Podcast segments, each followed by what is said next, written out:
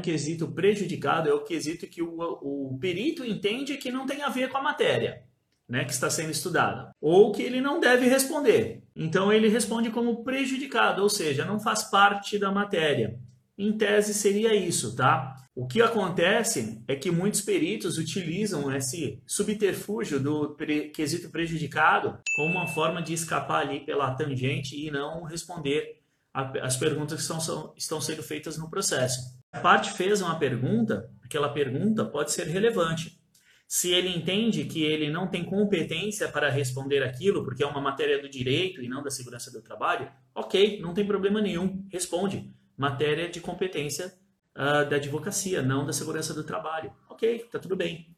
Agora, prejudicado, prejudicado não diz nada. Prejudicado fica o processo, prejudicado fica o trabalho do advogado, fica o reclamante, a reclamada, a justiça.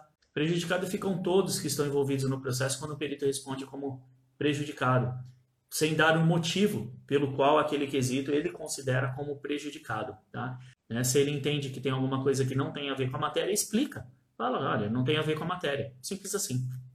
Prejudicado